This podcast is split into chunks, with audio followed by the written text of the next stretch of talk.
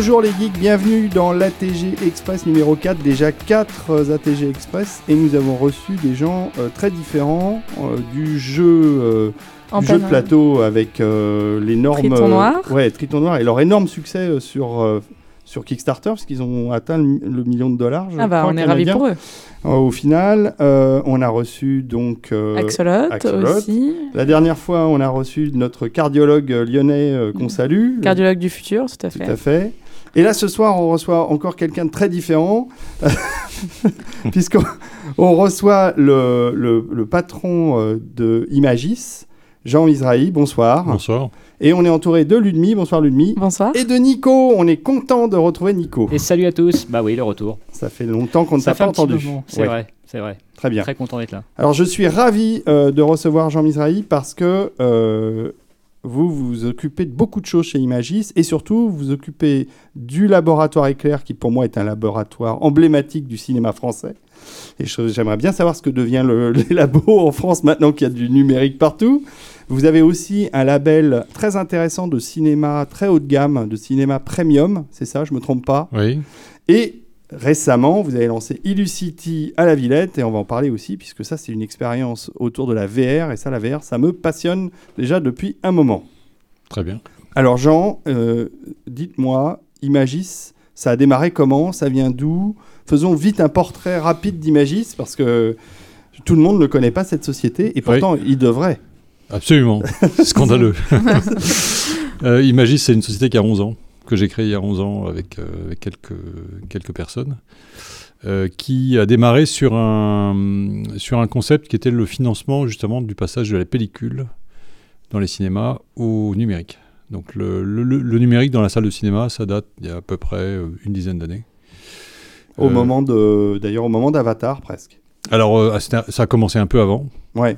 C'est-à-dire que la technologie a, démarré en projection dans les débuts des années 2000, et puis euh, les, studios américains ont, un peu normalisé techniquement euh, ce que pourrait être la première euh, version du cinéma numérique en 2005. Et à partir de 2005, donc, les fabricants ont commencé à sortir des, machines qui étaient conformes à, ce- à ces spécifications, on va dire. Et à ce moment-là, les cinémas ont commencé à s'équiper. Alors au début, de manière assez lente. Ça a démarré plus rapidement aux États-Unis. Euh, puis ça, ça ralentit un peu aux États-Unis. Ensuite, l'Europe est partie, on va dire, vers 2007-2008. Donc, on a créé la société en 2007, donc juste un peu au, au tout démarrage de, de cette vague, euh, sur un business model qui était assez original, qui, était, euh, qui consistait à, à- à- à, grosso modo, à mobiliser les économies que les, les distributeurs de films, les studios faisaient en évitant d'imprimer de la pellicule, parce que la pellicule, ça coûtait très cher. Ben oui. Et du coup, grâce au numérique, on n'a plus que des fichiers. Donc ça coûte beaucoup moins cher à... à, à démultiplier. Parce à que ça, coûte quand même à faire. Il faut Ouais, les fabriquer. D'abord, il faut les fabriquer, mais ça c'est en amont. Euh, mais ce qui ne sont pas des fichiers euh, vidéo. hein. On parle de fichiers qui pèsent entre 200 et euh, à 200 gigaoctets Hmm. jusqu'à parfois 1 teraoctet, Ce sont les fameux Quand- DCP. les DCP. Euh, donc pour les emmener dans les cinémas, euh, pendant très longtemps c'était des disques durs. Euh, de plus en plus c'est des moyens dématérialisés, même si euh, dans beaucoup de pays ça reste encore du disque dur. Euh, donc c'est une logistique, donc ça, a- ça a un coût. Euh, et donc on s'est spécialisé à la fois donc sur le essayer de récupérer une partie de ces économies euh, technologiques, on va dire, pour financer les matériels de projection dans les salles, parce que les exploitants, eux, ils n'avaient pas particulièrement de raison de remplacer leur, leur projecteur qui fonctionnait en pellicule Mhm. pour changer par le numérique. En tout cas, ils ne voyaient pas de raison. Euh, et donc, on- c'est un business model qui s'est développé peu à peu, avec beaucoup de résistance au début. Et puis, au bout d'un moment, les- le marché a compris que c'était un moyen finalement assez pratique de, de financer cette- ce changement.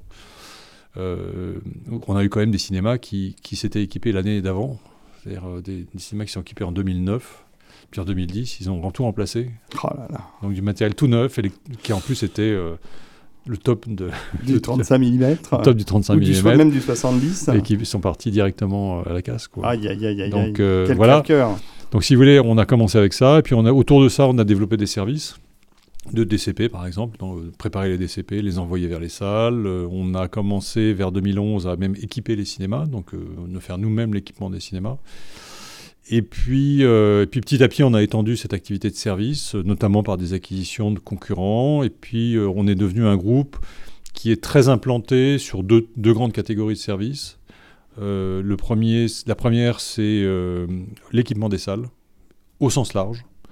Au départ, c'est les projecteurs, puis ça a été le, le son, et puis maintenant, c'est les sièges, la lumière, tout ce qu'on peut imaginer dans une salle, voire même une salle complète. C'est-à-dire qu'on on- vient de terminer, par exemple, euh, un cinéma qui vient d'ouvrir au Batignolles. On a fait la grande salle, qui est une salle dans un format euh, euh, dit premium, qui s'appelle Sphera.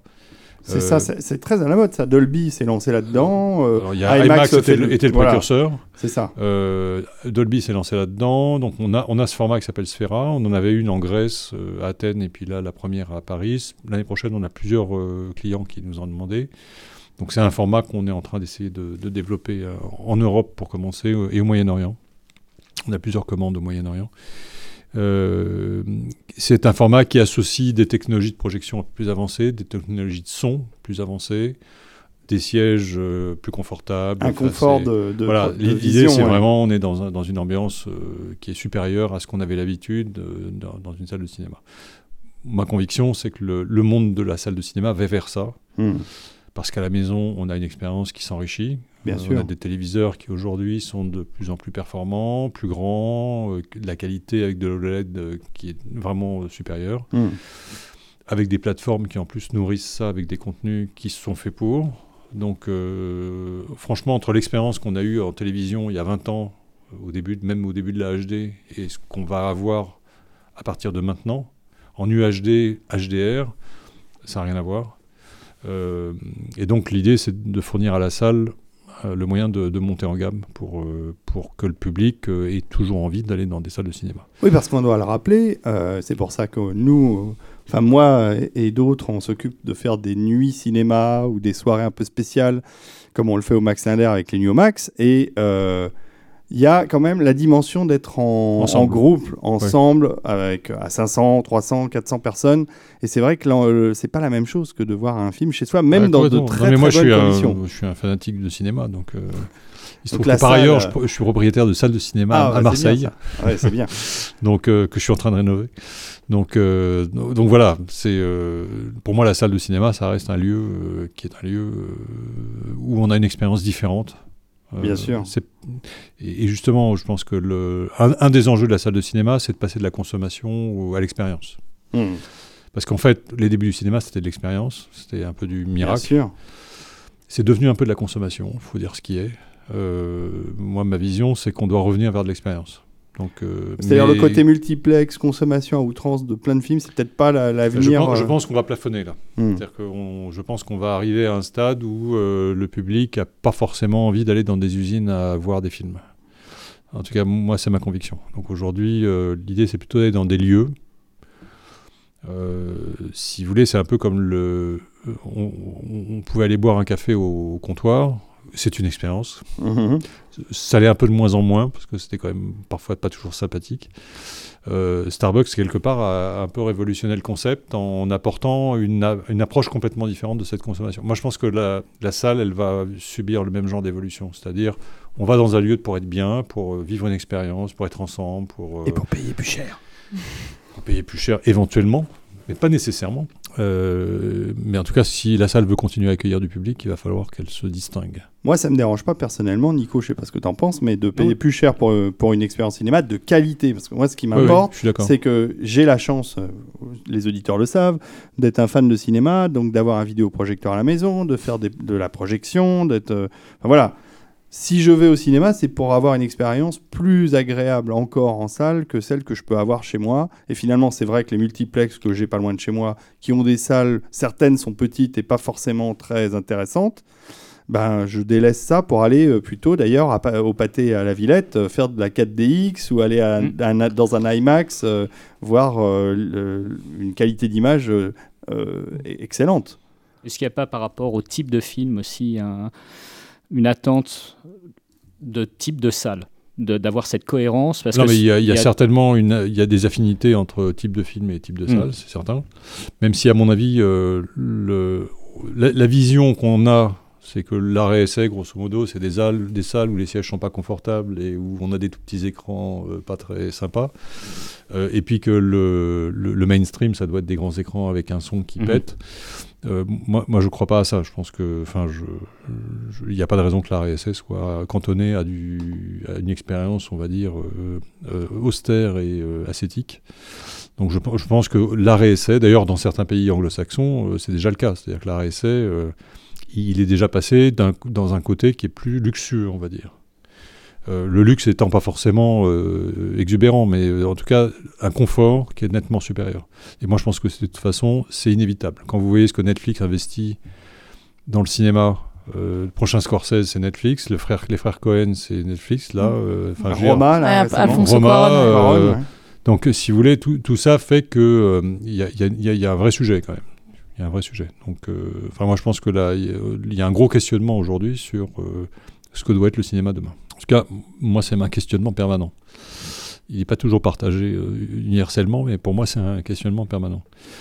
Il est, très véritable aussi au niveau de ma propre génération, des personnes qui sont fans de cinéma, qui n'ont pas souvent l'occasion dans leur appartement d'étudiant d'avoir des très grands écrans. Du coup, parfois, un moyen de sortir. Un moyen de sortir, et puis un moyen de voir des films pas sur un mini écran d'ordinateur quand on a un abonnement Netflix. Par exemple, un Interstellar ou le prochain Scorsese. Bah, je sais que moi, qui suis une fan de cinéma, j'aurais envie de le voir sur grand écran et pas sur un tout petit écran et puis aller le voir avec des amis. Et c'est vrai que le fait d'aller dans un lieu, c'est. On, est encore dans une phase euh, où il y a un très gros antagonisme entre les plateformes, Netflix et d'autres, et, euh, et le, on va dire l'industrie traditionnelle que je sers, même si on, sert aussi Netflix. Il se trouve qu'on est un prestataire également pour Netflix. Euh, ce qui se passe, c'est que le, monde a bougé très vite dans une industrie qui était centenaire, qui a un petit peu du mal à bouger à la même vitesse. Euh, et qu'aujourd'hui, les problématiques qui sont ouvertes, il y a des problématiques technologiques, j'en ai un petit peu parlé, mais il y a aussi des problématiques de, de, rapport entre la vidéo et la salle. Traditionnellement, euh, la salle avait une priorité euh, très longue sur les autres canaux vidéo.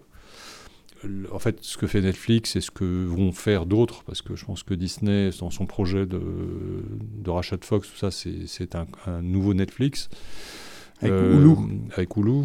Euh, ça remet en cause tout ça. C'est, donc, et on le voit bien effectivement avec des, des, des, des, réalisateurs euh, emblématiques qui vont euh, directement sur la vidéo. C'est problématique pour la salle, comme vous le disiez. moi, dans mes cinémas à Marseille, je voudrais pouvoir passer Roma, les frères Cohen, tout ça, parce que c'est mon public. C'est mon public. Quand Okja l'année dernière euh, est sorti euh, sur Netflix et que Netflix a voulu le passer dans quelques salles de cinéma parisiennes, dont le Max Inder, finalement, le Max a dû abandonner l'idée sous la pression de la diffusion cinéma traditionnelle, des majors qui ont dit enfin des majors ou j'en sais rien, j'ai pas eu les deux. Non, non, c'est la, la, la, réglementation qui aujourd'hui euh, impose un certain nombre de, contraintes. C'est lié aussi à, une, un consensus dans, dans l'industrie qui est un vieux consensus, mais qui, a, qui je pense, est, va exploser. Mais c'était une diffusion euh, gratuite, donc pas soumis à une billetterie, euh, au CNC, etc. Et il y a eu des pressions, je le sais. Ça, c'est différent. Il y a eu des pressions pour empêcher ces, diffusions. Et seul le Méliès à Vincennes, euh, à Montreuil, pardon, parce qu'il est hyper indépendant, que le gars qui programme le Méliès, de toute façon, il a la mairie derrière, mairie plutôt de gauche, disons, et qu'il a, il a été nettement supporté dans son action de, finalement diffuser Okja. Enfin, moi, je ne veux pas commenter l'aspect immédiat, mais ça, montre qu'il y a une évolution. Et qu'il y a un problème. Évolution, il va se passer quelque chose. C'est hmm. évident qu'il va falloir que toute la filière cinéma prenne acte de, cette évolution. Donc, ça prend un peu de temps, parce que c'est normal. Il y a, il y a un passé, euh, il, y a, il, peut y avoir de la nostalgie, il peut y avoir. Mais c'est évident que c'est une industrie qui évolue. Euh, le côté effectivement négatif pour la salle, c'est qu'elle va être directement en concurrence beaucoup plus frontale avec des moyens vidéo. En même temps, les études montrent que les gens qui consomment beaucoup de vidéos sont aussi ceux qui vont beaucoup en salle. Donc euh, il n'est pas certain que ce soit si. Voilà. Euh, en revanche, ce qui va se passer, c'est qu'il y aura beaucoup plus de contenu aussi. C'est-à-dire qu'il va y avoir de plus en plus de films. Alors, il y en a beaucoup qui ne sont pas très bons, mais parmi l'ensemble, je pense qu'il y aura de plus en plus de, de, de bons contenus. Donc de toute façon, il faut. Moi, j'ai une vision plutôt euh, optimiste des choses, et je pense que la salle, elle garde. Je veux dire, soyons clairs, il y a, pour moi, il y a un exemple qui est incomparable très, très simple, c'est le restaurant. On peut se faire livrer aujourd'hui des plats euh, de n'importe quel restaurant, enfin hmm. beaucoup de restaurants chez soi. Ça n'empêche pas que les gens sortent. Hein. On a besoin de sortir. bien sûr. On ne veut pas rester chez soi tout le temps. Et le cinéma reste encore une des expériences, on va dire, euh, collectives, visuelles, qui ne coûte pas si cher que ça, même si tout le monde se plaint que c'est très cher. En euros constants, c'est en baisse. Et donc, euh, en fait, c'est très peu cher. Et puis les abonnements Très peu permettent de. Ouais, Et les abonnements Moi, dans, dans les grandes villes. J'essaie d'y aller, enfin j'y vais quasiment une fois par semaine au cinéma. Oui. Et c'est vraiment quelque chose qui est très ancré aussi dans la culture française. Il y a énormément de personnes qui vont beaucoup, beaucoup au cinéma en, On n'est pas les France. seuls. Oui, on n'est pas les seuls, mais c'est. enfin, J'avais eu un, voyage au Japon Oui. et c'est pas du tout le même Ah, rapport non, euh, au sûr. cinéma. Il y a- des pays où plus... ça marche beaucoup moins. L'Allemagne, Ouais. par exemple, euh, est dans une situation compliquée, Hmm. compliquée Pour les salles, mais pour les salles. par contre, euh, Même pour les un films, marché de la vidéo et un Mais marché. même pour les films, Ah c'est compliqué. ah oui. D'accord. Bon. Alors, je, mais je n'avais pas terminé. Donc, Oui, bah oui, la présentation de Imagis alors, parce qu'il y a Cinémanex, il y a Donc aujourd'hui, voilà, il y, a- il y a la salle de cinéma. Dans la, dans la salle de cinéma, on est un groupe très international. C'est-à-dire qu'on est devenu euh, le numéro un européen. On est dans 25 pays. On vient de rentrer sur le Moyen-Orient. On est en Afrique. On a un petit pied aux États-Unis. Euh, donc on, on est devenu un opérateur global de, de fourniture de services aux salles de cinéma. Et on développe des produits. La VR en étant un d'ailleurs. On y reviendra tout à l'heure, mais aujourd'hui, on, apporte une solution aux salles de cinéma qui voudraient mettre dans le hall euh, des expériences en VR. Euh, et c'est tout neuf, donc euh, ça, vient de sortir. L'autre pôle, c'est le pôle qui s'appelle Éclair. Alors, qui, n'est pas ce qu'on a connu des laboratoires Éclair. Ce qu'on appelait les laboratoires Éclair, c'était de la pellicule. C'était à Épinay-sur-Seine. J'ai bien connu, parce que j'y ai, fait deux ans il y a quelques années. Et le, cœur du, nom Éclair, c'était la pellicule. C'était, euh, alors, au départ, c'était de la production de films, hein, il y a très très longtemps. C'était Éclair. Il y avait trois noms en France. Il y avait Gaumont, Pathé et Éclair. Euh, et puis Éclair a fait faillite dans les années 20. Euh, s'est concentré ensuite sur la technique, donc la pellicule, tous ces, même les caméras à un certain moment. Puis la pellicule a disparu. Enfin, en tout cas, aujourd'hui, euh, il n'y en a plus beaucoup. Il y a quelques réalisateurs qui tournent encore en pellicule, mais c'est quand même très, très, très, très. Nolan et. Tarantino. Oui, mais non, mais même en France, il y en a quelques-uns. Il y a, il y a encore un petit peu de tournage pellicule. Il y a un côté un peu vintage, mais il ne faut pas rêver. Le- les, les caméras numériques font des progrès constants. Euh, ce qui sort en caméra numérique aujourd'hui, ça, ça simule les, me- les meilleures pellicules. Donc, euh, et puis avec un peu de traitement derrière, on, on reconstitue ce qu'était une bonne pellicule. Donc le- le- la tendance historique, elle est vers le numérique. Ça a détruit beaucoup de valeurs dans les, dans les, dans les laboratoires. hein. Donc ce qu'on a appelé laboratoires ont disparu en fait. Hmm. Il en reste encore un en région parisienne qui traite un petit peu de pellicule, mais par rapport au, moi, au volume que j'ai connu dans les années euh, 2000, ça n'a rien à voir. On n'est on est rien- pas du Mm. tout dans les mêmes euh, niveaux. Euh, donc aujourd'hui, ce qui- ce qui est Éclair a complètement changé. D'abord, Éclair a, a été en faillite en 2015. Donc c'est à ce moment-là qu'on a repris Éclair au, au dépôt de bilan, en fait. Euh, avec différentes activités qui, en fait, dont le cœur, le cœur d'Éclair aujourd'hui, c'est plutôt, euh, c'est plutôt du service aux distributeurs de films, c'est-à-dire c'est du sous-titrage, du doublage, Ah bah oui, bien euh, sûr. c'est l'envoi vers les salles de cinéma, ces choses comme ça. Et on, on- on a, on a réuni avec ce, ce- ce pôle français, on va dire, des activités qu'on avait euh, hors de France et puis qu'on a acquises depuis. Ce qui fait qu'aujourd'hui, Éclair est une maison euh, numérique, euh, plutôt orientée vers les distributeurs de films, les catalogues, les ayants droit. Euh, et on est dans huit pays. Euh, on est dans, les grands pays de l'Europe occidentale, en Belgique, aux États-Unis. Et, avec une vocation à nous internationaliser de plus en plus. Ce qui n'empêche qu'on est dans des métiers difficiles. On l'a vu récemment d'ailleurs, puisque tout ce qui est post-production euh, euh, sont des métiers qui sont euh, quand même à des marges très compliquées. Ce qui nous a conduit d'ailleurs à mettre la filiale post-production en redressement judiciaire il y a deux mois, le mois dernier. Et aussi parce que la même filiale faisait de la restauration de films, qui était une grosse activité. Et la Il doit y en avoir pas mal à faire. Et ben, le problème, c'est qu'on en a fait déjà beaucoup et que euh, ça a été beaucoup financé par le CNC qui a décidé de réduire assez drastiquement ses budgets. Et donc, euh, l'impact, il est direct. direct et assez brutal. Ah oui, merci le CNC quand même. Non, non, non. Ils ont, ils ont quand même joué un rôle important. On ne peut pas dire ça parce que le, le, le patrimoine français aujourd'hui, en tout cas celui qui est euh, notable, a globalement été restauré.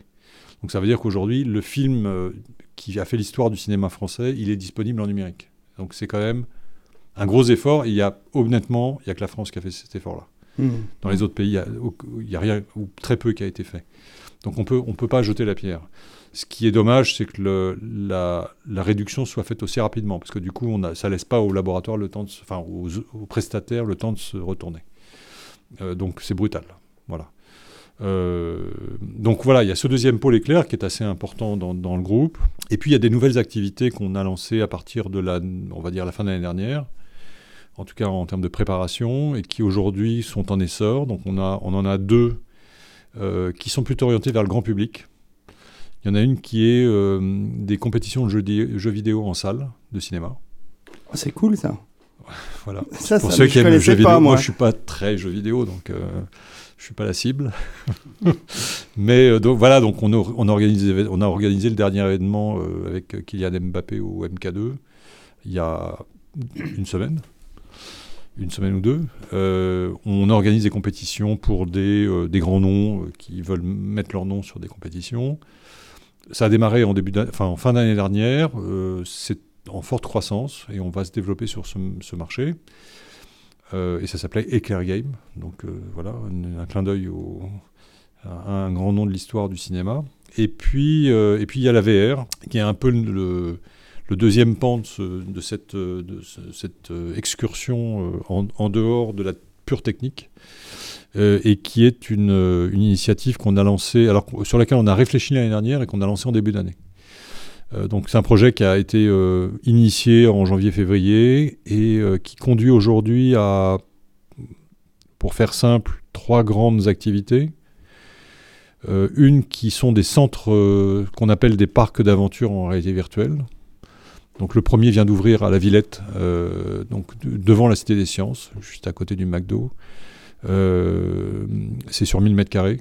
Et sur 1000 mètres carrés, on a tout un tas d'expériences. Euh, euh, on a des escape games en réalité virtuelle, on a des expériences collectives qui se jouent dans 100 mètres carrés où on peut se balader, euh, tirer sur des zombies ou, ou faire des choses comme ça. On va avoir un jeu qui va sortir dans, en, en janvier, qui est un jeu plutôt familial, qui sera dans cet espace de 100 mètres carrés, qui va être assez innovateur. Je pense que ça va faire un a peu de bruit mondialement. C'est du multijoueur. Ouais, c'est ça. Ça se jouera jusqu'à 6 avec des sièges dynamiques et euh, du mouvement dans la salle. Ah ouais, carrément. Avec des sièges, des, des- des sols qui tremblent, avec euh, ça, ça va être euh, assez sympa. Il va falloir qu'on aille tester ça, Nico. Ah. Très immersif. En Ça plus. va être très immersif. Euh, et pour autant familial, puisque c'est c'est un peu cartoon, l'esprit cartoon. Voilà. Euh, on a de l'arcade simple, on peut jouer seul. On a des sièges dynamiques, donc on fait des rides, des, des- montagnes russes. On, a, on peut conduire des voitures avec de la réalité virtuelle. On a du, du- contenu euh, plus, on va dire, linéaire. Voilà, on, est, on a un- un- une somme d'expériences différentes. Euh, donc chacun peut en trouver, peut trouver son bonheur.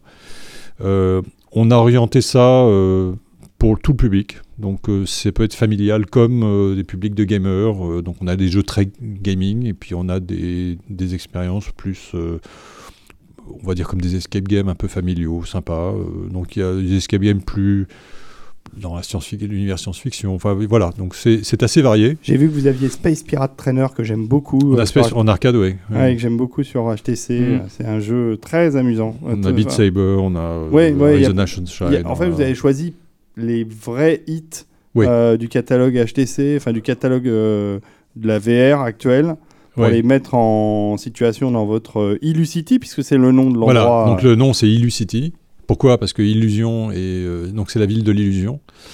Euh, on, donc on, c'est ouvert, on a une- tout juste une semaine de- d'expérience qui est plutôt très positive, euh, avec euh, des, des gens qui sont contents en sortant, ce qui est, ce qui est pour nous l'essentiel. Euh, on a démarré le chantier sur Marseille, donc on va ouvrir sur Marseille. On, Ah, donc Illucity pour l'instant, la Villette. sa Villette, Ça, c'est ouvert. c'est ouvert. On peut y aller. D'ailleurs, si vous allez dans ce, cet endroit à la Villette, il y a quand même pas mal de choses, hein, puisqu'on peut faire euh, oui, on peut faire beaucoup de choses. du vol ascensionnel euh, dans Soufflerie. Alors c'est pas c'est euh, pas dans le, le centre commercial. Ah, c'est pas dans cet c'est endroit-là, pas dans c'est le centre côté. commercial. C'est quand vous êtes face à la- l'entrée de la Cité des Sciences. C'est à Là la où il y a la géode. là où- voilà. C'est à côté de l'hippopotamus, c'est sur le côté, il y a une arcade avec le McDo. D'accord. On est juste là. donc c'est c'est très immersif, c'est très varié, il y en a un peu pour tous les goûts. et c'était l'idée. L'idée c'est que... Et je pense que franchement, dans tout ce que j'ai vu, à part... Il y a un parc au Japon de Bandai Namco qui est, je crois, assez diversifié. J'en connais un à Pékin euh, que j'ai vu à qui euh, j'ai une discussion euh, qui a aussi pas mal d'expérience, moins moins que nous, mais c'est quand même très raisonnable. Il y en a un à Dubaï qui, est, qui est, énorme, mais avec pas, pas, pas tant que ça d'expérience en fait. oui, et puis je crois que c'était Starbreeze qui était derrière celui de Dubaï. Alors, ce qui est, oui, en termes de fournisseur de contenu, oui. Et là, il y a un petit souci. Il y a un souci chez, oui, chez Starbreeze, il semblerait. Ouais. Voilà. Et euh, donc ce parc est en Europe le plus important aujourd'hui. Donc euh, on, voilà, et on en a, on en a d'autres en prévision. Donc euh, sur Marseille, il y en a un qui fera aussi 1000 carrés. Donc vous croyez vraiment au développement de la VR en, en ah termes de parc d'attractions? Donc ça, c'est vraiment une donnée d'investissement pour vous, pour Imagis. Alors ça sera d'investissement et ça sera la franchise aussi. C'est-à-dire que l'idée, c'est de ne pas faire ça tout seul mais de nous appuyer sur à la fois des personnes physiques qui voudraient lancer des projets. On, on a été contacté par plusieurs d'entre elles qui avaient déjà, qui réfléchissaient à ce genre de projet. Euh, donc on va discuter, regarder un petit peu le sérieux et la, capacité de développer le projet. On est aussi en train de préparer tout le matériau qui permet de, mettre en place, donc euh, de formaliser un peu euh, le mode d'emploi, on va dire, au sens large architectural, mode d'emploi fonctionnel. Oui, alors si vous allez, euh, euh, c'est ça, si vous allez taper Imagis, euh, pardon, Illucity dans un moteur de recherche, vous allez tomber sur les images de l'endroit. Il y a une architecture, un look, ah oui, une on a, couleur on a, beaucoup travaillé. Oui, on a beaucoup travaillé avec des scénographes. avec différentes d'ailleurs sociétés différentes qui ont travaillé sur différents aspects du, lieu. c'est ouais, c'est il y, y a, des il y a, y a, des il y a des il y a des trucs assez originaux il y a des trucs marrants. Ah, moi, euh, j'ai trouvé, euh, trouvé que c'était vachement bien, quoi. Il y a. Ouais, non, ça m'a beaucoup plu. C'est aussi pour ça que je voulais vous recevoir. C'est parce que euh, je, je, pense qu'Illucity, c'est une des solutions pour faire revenir le public vers une expérience cinéma, VR, jeu, enfin. Tout, voilà, tout ça, comme on le disait au début, comme vous le disiez très justement au début, on se cherche un peu dans le, dans le, milieu du cinéma pour savoir quelle sera la prochaine expérience valide. Et je pense que ça sera toute une, euh, toute une offre d'expérience, dont celle de la VR, qui pour l'instant est encore un peu, un peu lourde. Il hein. faut mettre le casque, euh, voilà. Mais tout ça, on se doute que ça va ça va évoluer. D'abord, les casques seront plus légers. Mm. Euh, aujourd'hui, pour certaines expériences, on est obligé de porter son ordi sur le dos. Oui. Donc, comme un, comme un en truc d'astronaute. En même temps, c'est ça fait partie de l'expérience, c'est plutôt sympathique parce qu'on on est un peu en expédition. Harnaché. Donc, donc, ça, quelque part, ça participe de l'expérience. Je trouve que c'est pas non plus. Euh, enfin, je, je, trouve que ça apporte une dimension.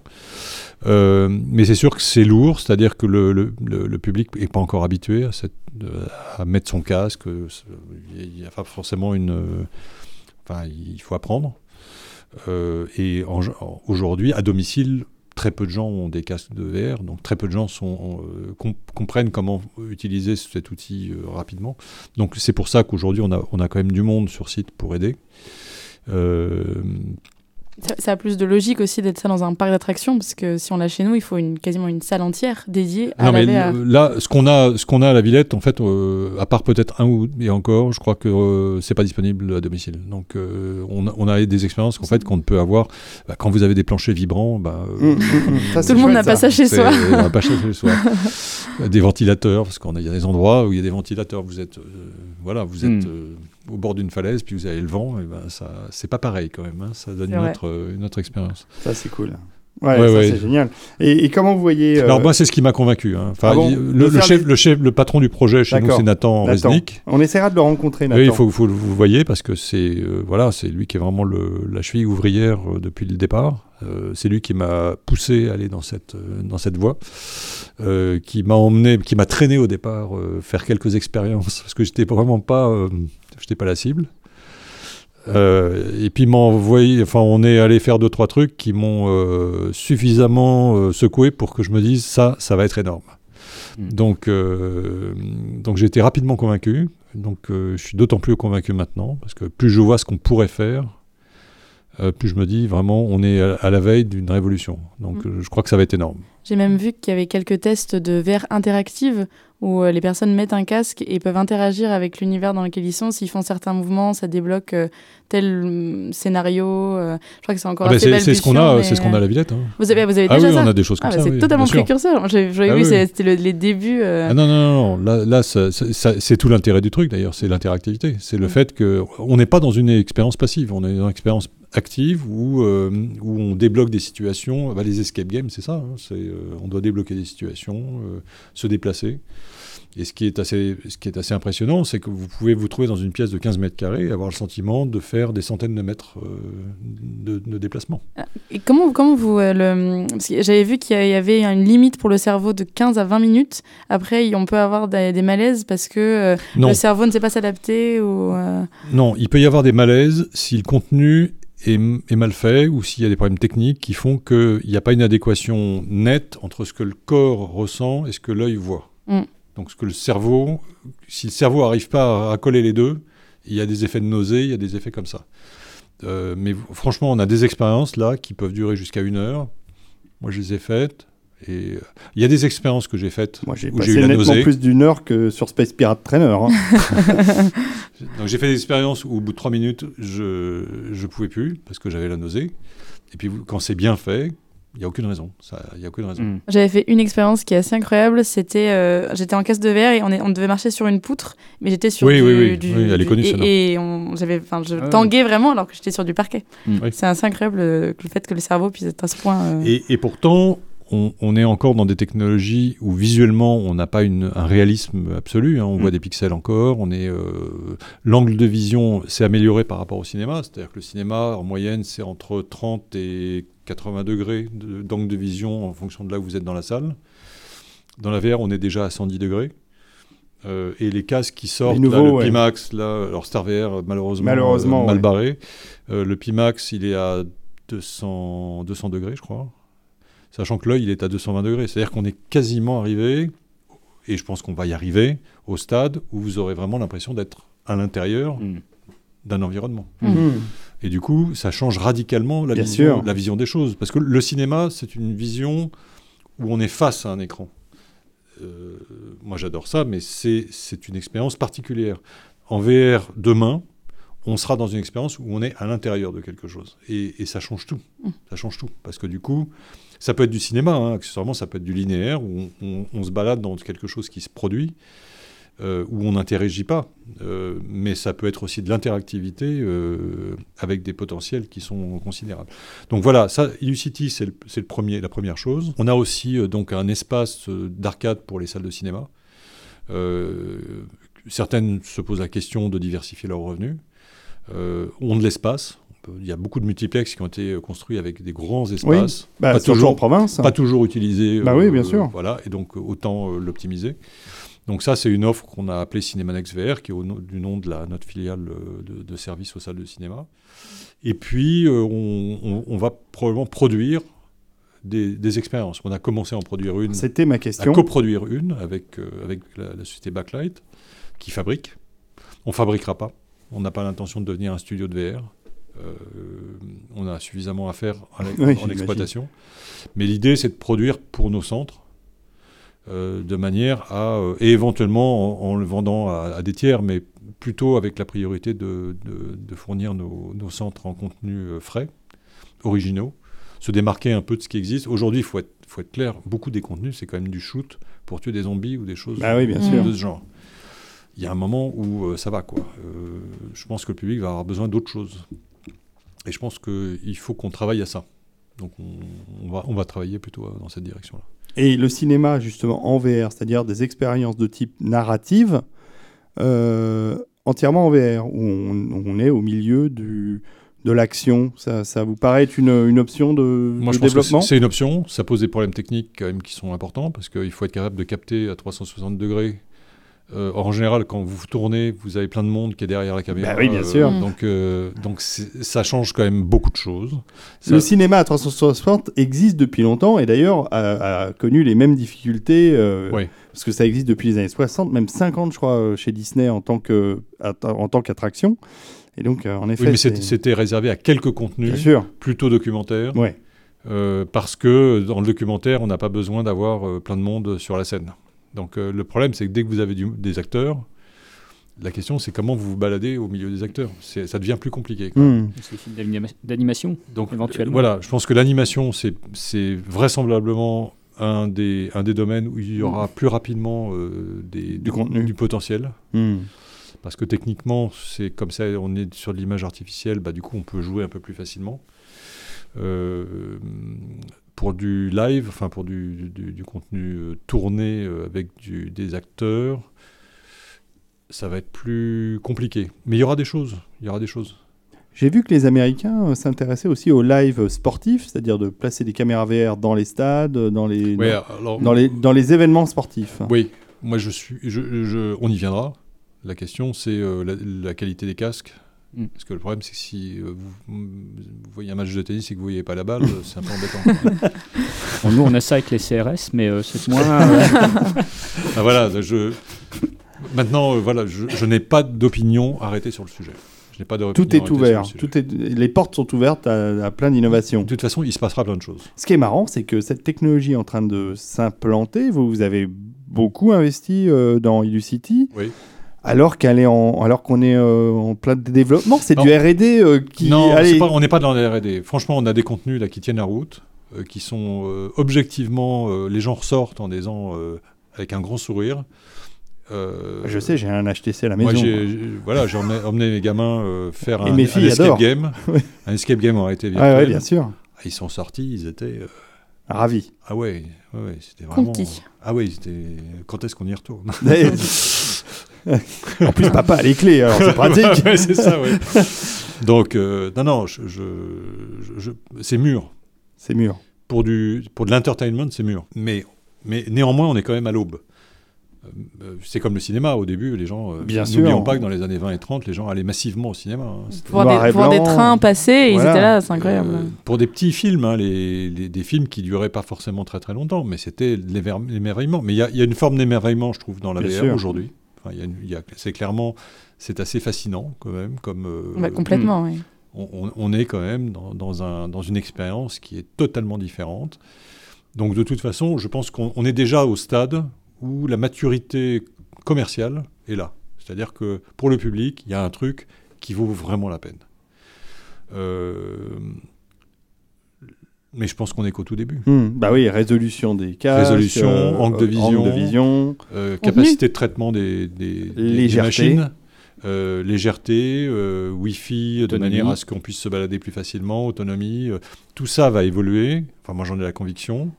Euh, et donc, ça veut dire que l'enrichissement de l'expérience va aller en, augmentant. Ce qui veut dire aussi que le, coût de production des programmes va aller en, en augmentant. hein, parce que plus on va être euh, qualitatif et plus on va vouloir de la qualité. Donc, euh, et un, des, un des sujets, c'est d'avoir justement suffisamment de débouchés. Un des problèmes aujourd'hui de la VR, c'est qu'il n'y a pas assez de débouchés. Quelqu'un qui produit un contenu VR aujourd'hui, si ça ne fait pas un carton comme Beat Saber ou des choses comme ça, euh, il peut se retrouver avec un contenu qui n'a pas de débouchés vraiment significatifs. Bah, Il y a le Et- Steam, euh, le portail Steam, et puis il y a Oui, le portail Vive, et il y a le, port- Le le problème, PSVR à la rigueur. Mais combien de casques dans le monde? Ah, Sony a dit qu'ils avaient vendu plus d'un million de casques euh, PSVR, mais bon, Oui, mais par rapport au- au- aux jeux vidéo, au marché du jeu c'est que vidéo, dalle, voilà, c'est minuscule, c'est rien. bien sûr. Donc on est, c'est pour ça que je dis qu'on est à l'aube. On est vraiment au tout début et euh, on s'est positionné, c'est vrai, on s'est positionné tôt. En même temps, on n'est pas les seuls. Euh, Il faut regarder ce qui se passe aux États-Unis. Il y a quand même quelques acteurs qui ont investi avec beaucoup plus d'argent que nous. Euh, souvent parce qu'ils ont fait un choix de développer leur propre matériel, euh, de développer des contenus avec de l'IP cher. On a- on a pris une optique complètement différente. On prend du matériel qui est du matériel du marché. On prend le haut de gamme du marché, mais on prend du matériel du marché. On n'a pas envie d'essuyer les plâtres sur du matériel. Euh, et on prend des contenus qui sont des contenus euh, Validé. validés euh, et où on ne va pas aller chercher des trucs, Ouais. on va dire, Pas hyper coûteux, Pas de licence trop chère. quand- alors que ça n'est pas nécessaire. Et, euh, mais je pense que les licences, ça va, enfin, on va arriver bientôt avec des ayants droit qui mettront leur licence dans des conditions commerciales un peu plus raisonnables. Hmm. Donc euh, c'est en train d'arriver là. Enfin, on commence à avoir des discussions qui montrent que il y a un peu plus de réalisme dans, dans l'attente euh, pécuniaire des, des ayants droit. Et, à ce moment-là, euh, ça va aussi changer les données du problème. Parce qu'on voit bien que quand il y a une IP, le public réagit plus quand même. hein. Bah oui, oui. ça- on- on- moi, j'ai fait le test euh, sur Star Wars avec. euh, Il y a une expérience VR sur HTC qui est sympa, qui est limitée hein, pour l'instant, parce que c'était un, un test Oui. chez ILM. Et il y a le- le- l'expérience Star Wars sur PSVR euh, dans Battlefront, qui est plutôt réussi. Il Ouais, faut avouer que c'est Ah oui. très convaincant. hein, le, le- ouais, le voyage en X-Wing est bien. très réussi. hein, très, très réussi. Non, mais vous avez The Void surtout. Et il y a The Void, ouais. Et euh, franchement, euh, c'est bien. C'est hyper cher. Enfin, moi, je je l'avais pas fait jusqu'à il y a peu de temps. Donc, quand je suis allé à Los Angeles le mois dernier, euh, je, je suis allé faire un tour à Glendale pour euh, tester le truc. Euh, ça m'a coûté 32 dollars et demi pour 10 minutes. Waouh, Ouais, je, je les ai payés 32 dollars et demi, mais euh, ça fait cher, hein, ça fait cher. Ça fait très cher la minute. 10 minutes. C'est-à-dire que vous Très allez en très cher la famille, minute. ouais. Vous rentrez, vous sortez, et puis vous avez claqué. Oui, alors c'est quoi le prix on, va- on va pas rentrer dans les détails sur Illucity, mais c'est quoi le prix d'une séance euh, de VR là-bas? On est sur une moyenne de, de 30 euros de l'heure. Alors, ça dépend si, euh, combien on en fait. Enfin, voilà, c'est mais euh, c'est un, peu- c'est un peu ça. Bon, Ça reste, pas encore, mal. ch- ça reste encore cher. Bon, Pas tellement plus cher que le jeu vidéo euh, de café. Enfin, Non, euh, si, pas on plus met des, cher. si on met des Ouais. pièces dans, dans la bande d'arcade. euh, C'est pas beaucoup plus cher qu'un escape game traditionnel. Oui, oui, aussi, oui, Non. bien sûr. Et l'expérience est quand même, de mon point de vue, j'ai fait des escape games traditionnels, j'en ai fait plusieurs, et de mon, mon point de vue, l'expérience est nettement supérieure. Hmm. On est, parce qu'il y a, il y a un côté magique. Clems, qui est une de nos journalistes, ne serait pas d'accord puisqu'elle s'occupe de Mhm. Mais elle en a fait des Epsilon. escape escape Elle s'occupe d'Epsilon Escape. Est-ce qu'elle a fait des escape games virtuels?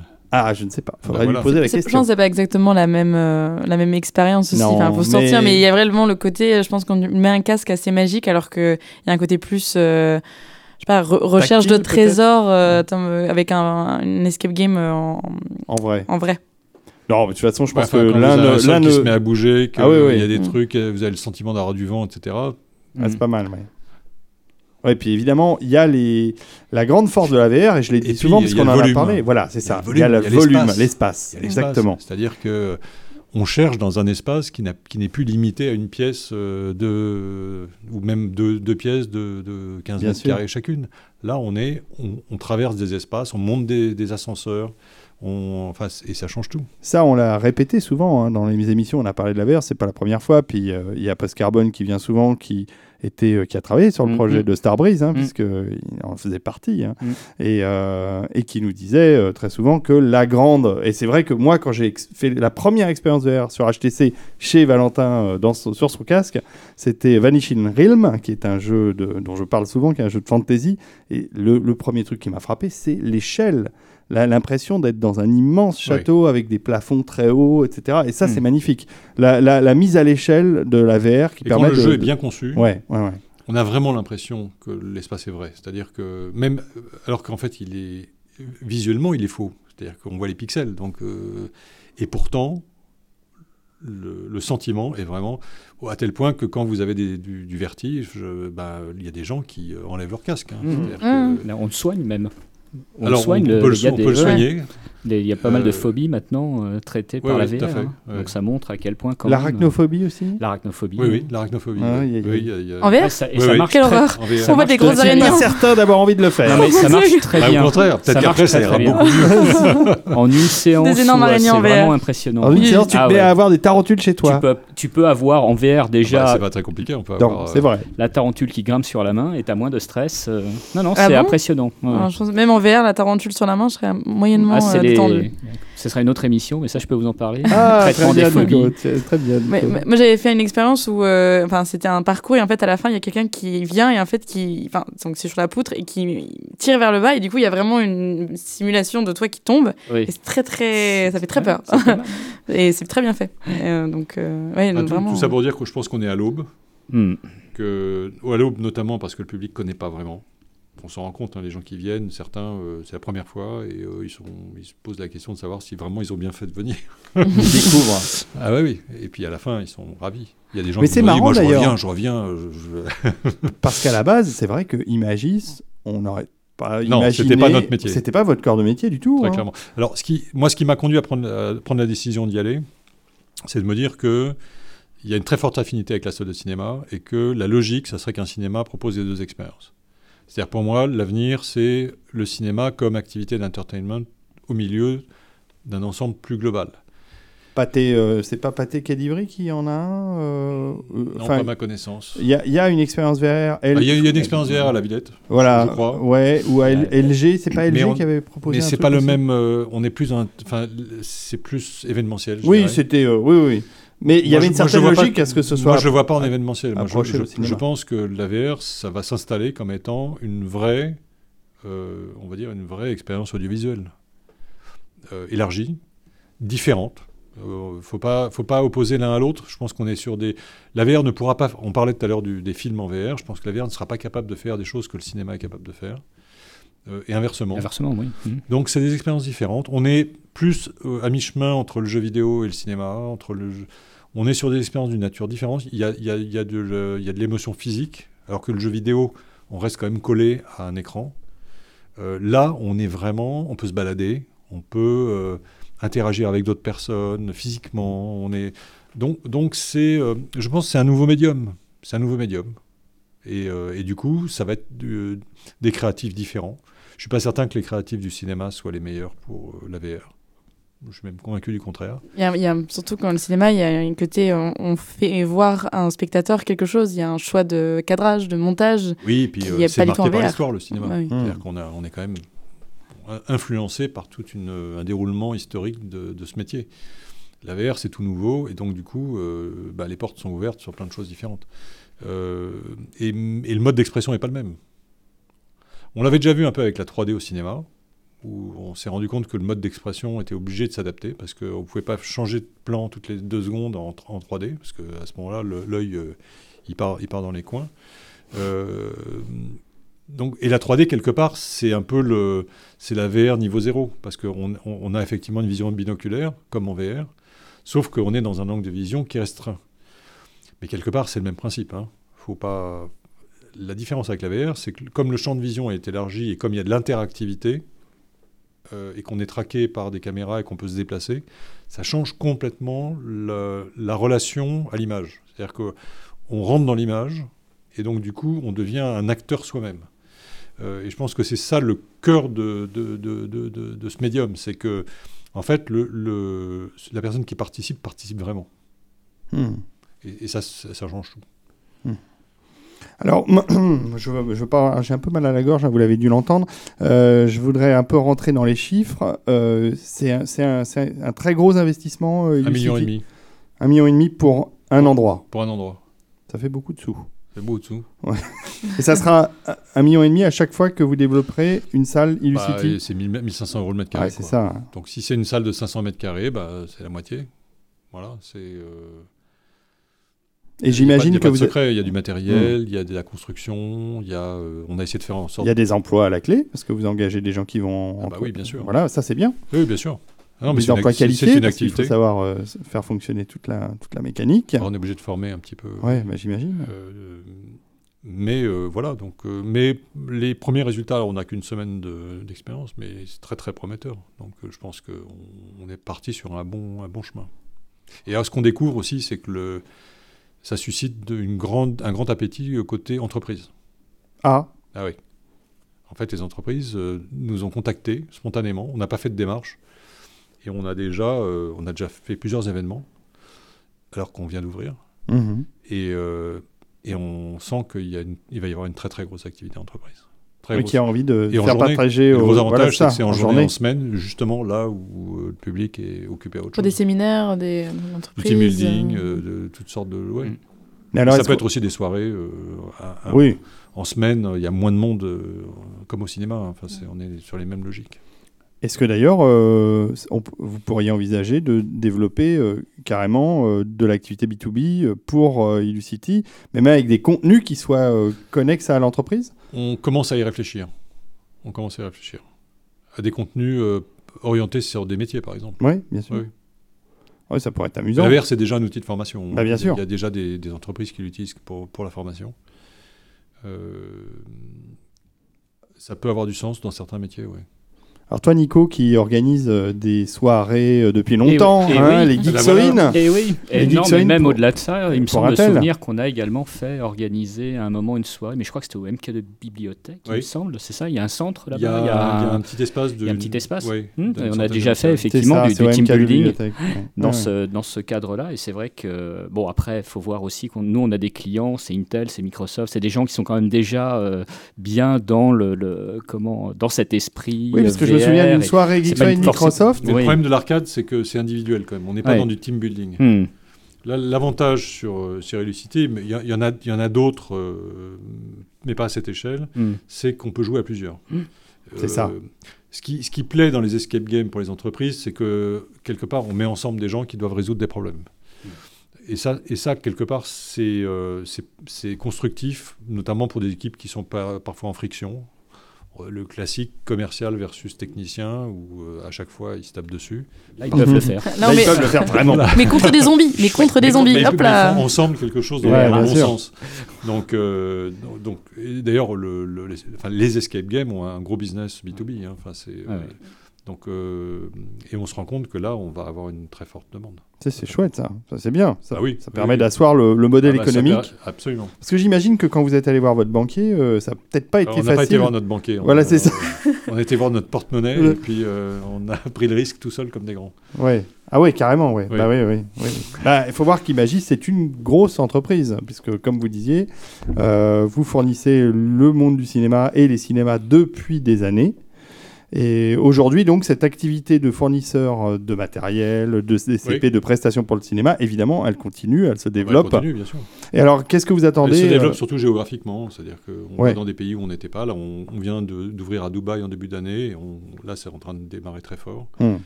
La On Chine, va Sur peut-être l'Afrique, pas encore. On n'est pas, on n'est pas mûr pour euh, s'implanter en Chine. Je pense que je connais bien la Chine puisque j'ai vécu là-bas, donc je, je pense que c'est un peu tôt. Dans- Mais dans- un énorme marché à- à- d'avenir.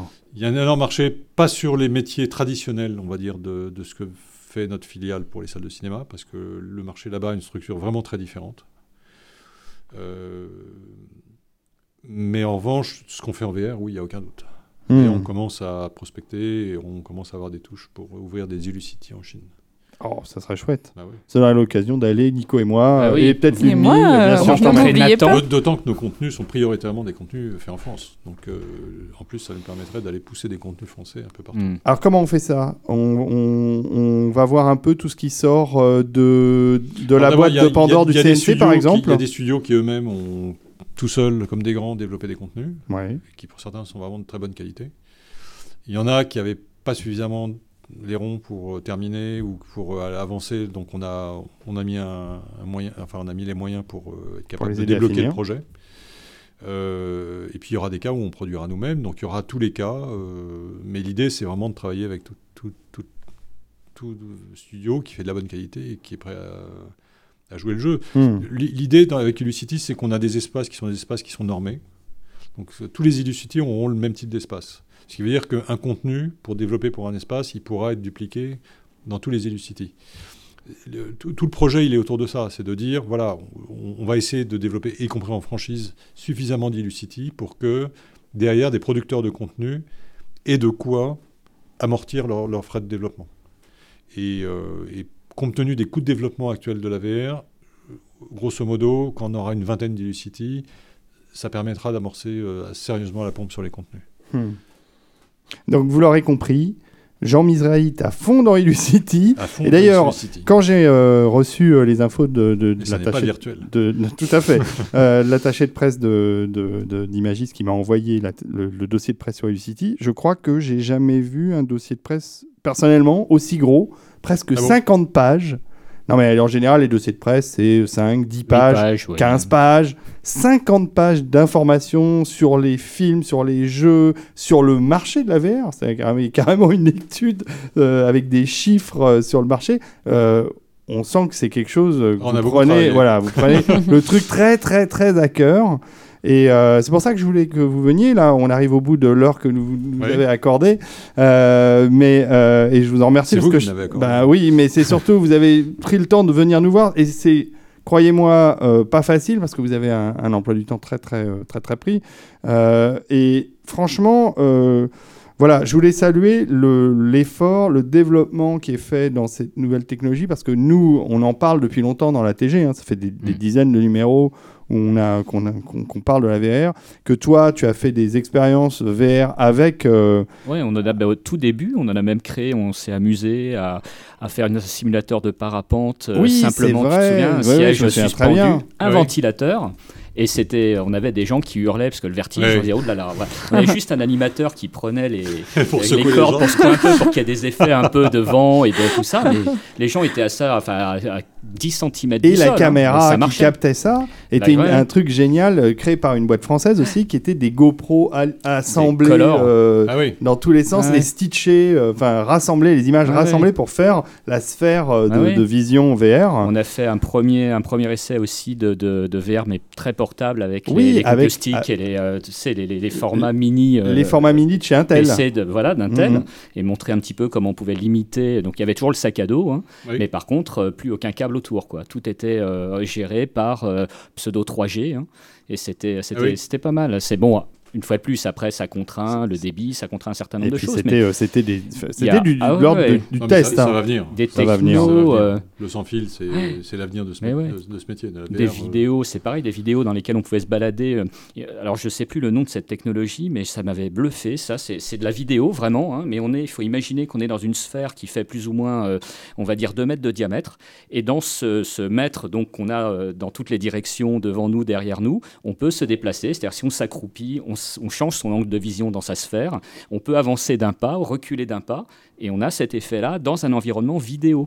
Et ça, Ah c'est oui, des oui. choses qui sont Mais assez. Sans euh, casque alors du coup. et euh, si, si, avec, avec un casque, avec un casque, d'accord. avec un casque. Mais ça montre effectivement qu'on a, on a un, un panel devant nous de, de, de, de- de- comment, de possibilités. Euh, Je parlais de. C'est considérable. Ah, c'est, Hmm. c'est- oui, Enfin, je- bien moi, sûr. je- C'est c'est ça qui m'a qui m'a incité à aller plus loin. C'est que je me suis dit, euh, je me suis retrouvé dans une pièce qui faisait 15 mètres carrés où, grosso Mm. modo, euh, je montais des ascenseurs, je descendais, je rentrais dans Notre des... studio est plus Mhm. petit. Et, euh, non, la pièce fait à peu près, ça- c'est à peu près ça. hein. Ouais, ouais, on Faut- doit pas être loin des 15 Ouais, mètres c'est pas loin. ouais. Et, euh, et honnêtement, j'ai eu l'impression de faire un voyage alors que je suis resté dans un 15 mètres carrés. À deux, en plus. Hmm. Et C'est incroyable comme truc. Et on parlait tout à l'heure de l'impact émotionnel. Moi, je me souviens d'une action, ça m'avait ça aussi beaucoup plu. euh, C'est, alors, je sais plus quelle catastrophe. Il y avait eu un tremblement de terre, ou enfin, bon, je sais pas, c'était, je crois que c'était le Népal. Et euh, une association avait justement fait un film 360 euh, pour sensibiliser les gens, parce qu'effectivement, quand on met son casque et qu'on est au milieu de ces gens, là où vraiment le Oui. tremblement de terre s'est passé, qu'on voit ces gens et dans quelle situation ils se retrouvent de détresse, on est beaucoup plus impacté que si on regarde ça à la télé. Ouais. À la télé, il y a une espèce de distance, une fois de plus, on n'est pas dans l'image. Et là, on parle de VR de base, hein, c'est-à-dire, enfin, la VR de base. C'est Ouais, facile de dire ça, mais euh, je veux dire, voilà, c'est juste une vidéo euh, qui est calée en 360. Et on s'est rendu compte que ben, les gens qui observaient ce, ce- ce type de film étaient beaucoup plus impliqués. Donc là aussi, il y a, Oui. enfin, il y a plein, plein de. Ah oui, non, mais ça, je, pense que notamment, enfin, tous les tests qui ont été faits sur la formation montrent que le, le taux de rétention de- d'informations Mhm. est très, très, très supérieur avec la VR. C'est-à-dire que le- les gens apprennent vraiment.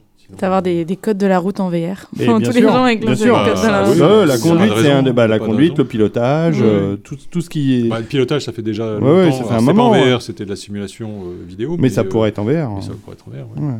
Donc, qu'est-ce qu'on souhaite à, à Imagis euh, en dehors Alors, du. plein de petits Illucity. Plein d'Illucity. Alors, Gaieté, près de chez vous, euh, vous verrez peut-être arriver un Illucity, euh, probablement donc lié à une salle de cinéma ou à un espace cinéma, c'est Euh, l'idée? Oui, mais pas forcément. mais pas ça, ça forcément. va dépendre. Il y a des endroits d'abord où euh, physiquement il n'y a pas la place. Euh, Il y, a des- il y a des villes où euh, il y a des exploitants qui n'ont pas envie. Voilà, donc on fera là où. Et vous, vous avez envie Mais moi, je préférerais, préférerais- je préférerais faire avec des exploitants de cinéma, parce Bien que sûr. ce sont nos partenaires habituels. Hmm. D'abord, puis ils savent exploiter, hein, c'est leur métier. Donc, euh, a priori, euh, c'est plutôt logique que ce soit eux qui exploitent. Euh, nous, on apporte le savoir-faire, on apporte une marque, parce que l'idée, c'est quand même de communiquer sur cette marque de plus en plus. C'est des contenus, euh, sélectionner les contenus, parce qu'on se rend compte qu'il y a vraiment à boire et à manger, et qu'on préfère avoir quelque chose de qualité, et, et de maintenir un niveau de qualité sur, sur la durée. C'est c'est un des enjeux. Bon, en tout cas, euh, foncez euh, à Illucity, à la Villette, si vous êtes parisien. hein, malheureusement, c'est encore. euh, Même si vous êtes provincial. hein. Oui, enfin, prenez le train. euh, Non, si vous êtes sur Paris pendant les Il y, a fêtes, tel- il y a par tel- il y a exemple. tellement de gens qui vont à Disney, Euro Disney, euh, Ouais. C'est vrai. Ouais, c'est un vrai. peu partout. euh, Voilà, c'est un parc d'attractions. Mais attention, c'est pas euh, là où il y a, euh, c'est pas où il y a le cinéma pâté, c'est à côté, euh, Voilà, c'est c'est- à côté de, de, de l'entrée de, de, La du Cité palais des des- Sciences. du- de la Cité des de la Sciences. Cité des Oh, on ouais. doit pouvoir le repérer facilement. hein. Le McDo, Le McDo, Ouais, c'est un bon Voilà. point de repère, surtout pour moi. à côté du McDo. Ok, bon, Jean je vais, on va vous laisser repartir. Hein. On vous remercie beaucoup d'être venu. merci. ouais. Euh, on va essayer de publier ça rapidement, comme Oui. ça les gens auront ça pendant les vacances. Je me tourne vers euh, l'UNMI qui s'occupe du mixage son. Bon, désolé pour les histoires de live, évidemment, nous n'avions pas d'internet, mais j'ai finalement branché mon iPhone et vous verrez que je, je Ah, stream en images. 4G. Voilà. Alors, avec le son de l'iPhone, hein, malheureusement, on n'a pas branché euh, le la table de mixage qui est souvent quand même de meilleure qualité. Mais euh, voilà, je vais prévoir un backup comme ça avec l'iPhone parce que finalement, la 4G sur un, sur un téléphone portable, c'est pas mal du tout pour, euh, pour euh, balancer des émissions en live. Bon, on fait, comme- on fait comme on peut hein, avec ce qu'on a. Avant que ce soit en VR. En- voilà, exactement. en VR. mais on- normalement, on devrait pouvoir parce qu'on a une belle caméra euh, 3D, mais euh, là, c'est c'est le réseau internet qui nous a fait faux bon. Voilà, il y a toujours un truc qui casse. Shit Bon. happens. C'est exactement. Bon, en tout cas, on croise les doigts euh, en- en- pour, euh, pour Elucity. On, on suit de près le développement euh, euh, d'Imagis. Et vous êtes les bienvenus. euh. Et on va venir, bah, on va venir, va voir, venir. Nat- on va venir voir Nathan la prochaine fois. Oui, Ouais. oui. Qui nous présentera euh, sur place Illucity. On fera un, un reportage avec l'iPhone et avec mon, tu sais, mon Oui. micro Et on magique. testera. Ouais, Et on testera en live et on dira euh, comment comment c'est bien. envie. Ouais, Voilà. ouais. Comme ça, il y aura une deuxième partie. Moi, j'ai très à hâte. AG Très, très TG hâte d'aller à. Illucity, On va on va faire ça. Merci beaucoup, Jean Merci. Grand merci. Et rentrez bien. Bonne soirée, Nico. Oui, merci. Bah, à c'était court, hein, mais Bah, bon. C'était bien. C'était bien. Ça, ça fait du bien de vous revoir. Oui, euh, on, Nous te aussi, revoit- nous on te reverra plus longuement, je pense, pour nous présenter de beaux objets euh, dans Ah, de ouais. prochains. J- J'en ai dans la poche, mais je T'en garde ça as pour la prochaine fois. Tu, tu le gardes? Tu veux nous montrer un objet vite fait? Tu veux? Allez. Oui, allez, montre-nous ça vite fait, parce que alors euh, Nico est spécialiste dans notre émission des objets avec un Z. Ah, qu'est-ce que c'est que ce truc-là? Ah, ça, c'est une idée de cadeau. euh, c'est une idée de cadeau Ah pour bah c'est Noël, bien, ça tombe bien, ça tombe bien. C'est Noël, c'est dans deux jours, Ça va donc vite, euh, hein. Ah, ça va ouais. être un peu chaud. Ah, mais pour Ah bah ceux non, qui regardent ça le dépend, live, Ça dépend. Noël 2000, euh, on verra. d'accord. Mais non, ma- 19, maintenant le montage va 20. beaucoup plus vite. Mais oui, grâce enfin. à l'UNMI, le montage des ATG Express, en tout cas, va plus vite. Alors, c'est Alors, voilà, tu vois, c'est déjà c'est beau comme Oui, objet, c'est un bel hein. objet. Alors, je vais le décrire à la caméra pour ceux qui n'ont pas. euh, alors, je vais le montrer à la caméra de l'iPhone. Voilà. Alors, pour ceux qui n'ont pas l'image et qui n'auront que le son, c'est une espèce d'étui blanc euh, de ce plastique moderne. Oh, mince, ça bouge. Ça, ça- alors, très très doux au toucher, très agréable, Bah, c'est joli. À quoi ça te fait penser euh, On dirait une télécommande sans touche, sans bouton. C'est un peu la taille d'une petite ça, ouais. télécommande, ouais. Mm, oui, c'est ça. Un truc Quoi pour euh, ça faire sert encore baisser ce les stores. truc Oui, on dirait une télécommande de store. Voilà, c'est ça. Mais c'est quand même plus joli. Bon, alors, Alors, ça sert. à- Alors attends. On, on va y aller vite Alors, quand attends, même, parce oui, que on va y aller express aujourd'hui. Alors je, je, je l'ouvre et alors il y a une petite lumière bleue qui se qui s'allume C'est Men Et- in Black. et il y a un espèce Oui, de Tu regardes la lumière. voilà il y a une espèce de de, de d'œilleton d'objectif et c'est un œilleton Hein d'objectif Pas ça du tout. Non c'est une LED. Euh, alors, il y a une LED, tu la vois, Voilà. la LED, mais Alors il y a un bouton, pas il y a un bouton mais, Alors qu'est-ce qu'est-ce que c'est qu'est-ce on y que va. c'est que ça On y va, on fait vite là, pour pas retenir non plus trop longtemps. Bah, en fait, c'est tout simple, j'ai adoré ce truc-là. Mais là, derrière, vous l'avez manqué, mais il y a un petit capuchon. Oui, là. il y a un capuchon. On peut retirer le petit capuchon. Ah, et là il y a Trop. Et qu'est-ce c'est là où je ne l'ai pas sorti tout de suite, c'était trop facile. Donc on a une petite, euh, ah, comment, une euh, petite ça fiole petite avec fiole, euh, voilà. avec un produit. avec un produit que j'ai préparé avant. J'ai mélangé un certain nombre de choses. Donc ce que je vais faire, c'est que je vais mettre ça là-dedans. hein. Donc euh, là, Nico est en train de verser du- Alors, je du- verse. de son produit de sa fiole. De ce fameux produit, voilà. Et je sais ce que c'est maintenant. J'ai compris. Moi, je pense que je sais aussi. Bah, Ouais. voilà.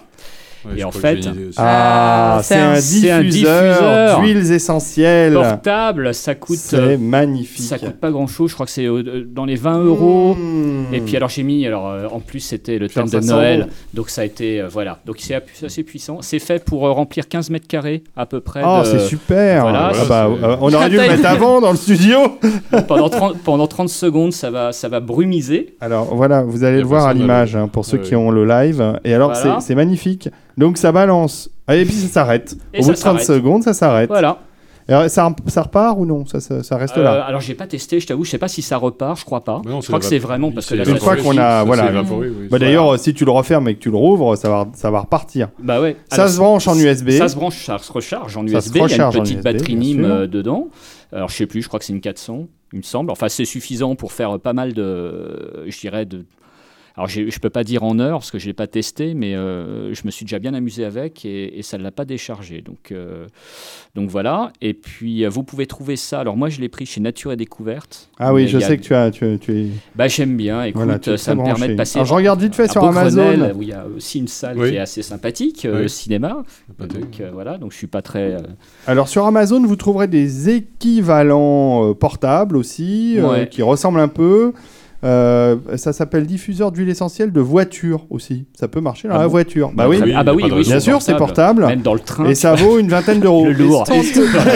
Je pense que ton voisin va avoir peut-être quelque chose à te Et- dire. Est-ce que tu, est-ce que tu, euh, oui, chez Nature et Découverte, tu l'as payé combien cette, cette, Alors, de, cette de mémoire, je crois que c'était dans les. euh, je, je- je crois que c'est dans les 20 euros. Dit Eh ben, c'est le même prix sur Amazon à peu Ah bah près. voilà. C'est dans les 20 euros. 20 euros, c'est ça, 19 quelque chose ou 29 Non, quelque mais c'est pas le même modèle. C'est un modèle un peu différent, mais enfin, c'est le même Alors, principe. Ça, c'est le modèle, euh, tu cherches diffuseur Pocket, alors peut-être pas Amazon, mais euh, Ah ouais. diffuseur Pocket. Et euh, tu trouves. euh, enfin, j'ai trouvé ça c'est génial, quoi. Parce qu'en plus, c'est pratique, c'est léger, c'est assez joli. Diffuseur Pocket Nature et Découverte, c'est dans les recherches. Voilà. euh, euh, off- Et on voilà. les- Alors, et les produits qu'on met dedans, on trouve 29,95. ça où, Excuse-moi, c'est un les- peu plus Les cher. produits qu'on met huile essentielle Oui. et de l'eau. En fait, la, la petite fiole, elle est on faite juste pour qu'on ait la bonne quantité, parce que le réservoir est limité, qu'on Ouais. mette pas de l'eau et puis que ça déborde de partout. Donc, on remplit d'eau quasiment jusqu'au bout, et après 2-3 gouttes maximum de n'importe quelle huile essentielle. Ça fait tousser l'ennemi. Hein. On se coud et puis. euh, Mais non, mais, pas du mais tout. non, mais ça sent très bon. Bon, on écoute. est là, ça sent très bon. Alors voilà, je l'ai trouvé chez Nature et Découverte très facilement. Voilà. Il est à 29,95€. C'est un peu plus cher que ça. C'est les prix de euh, les livraisons.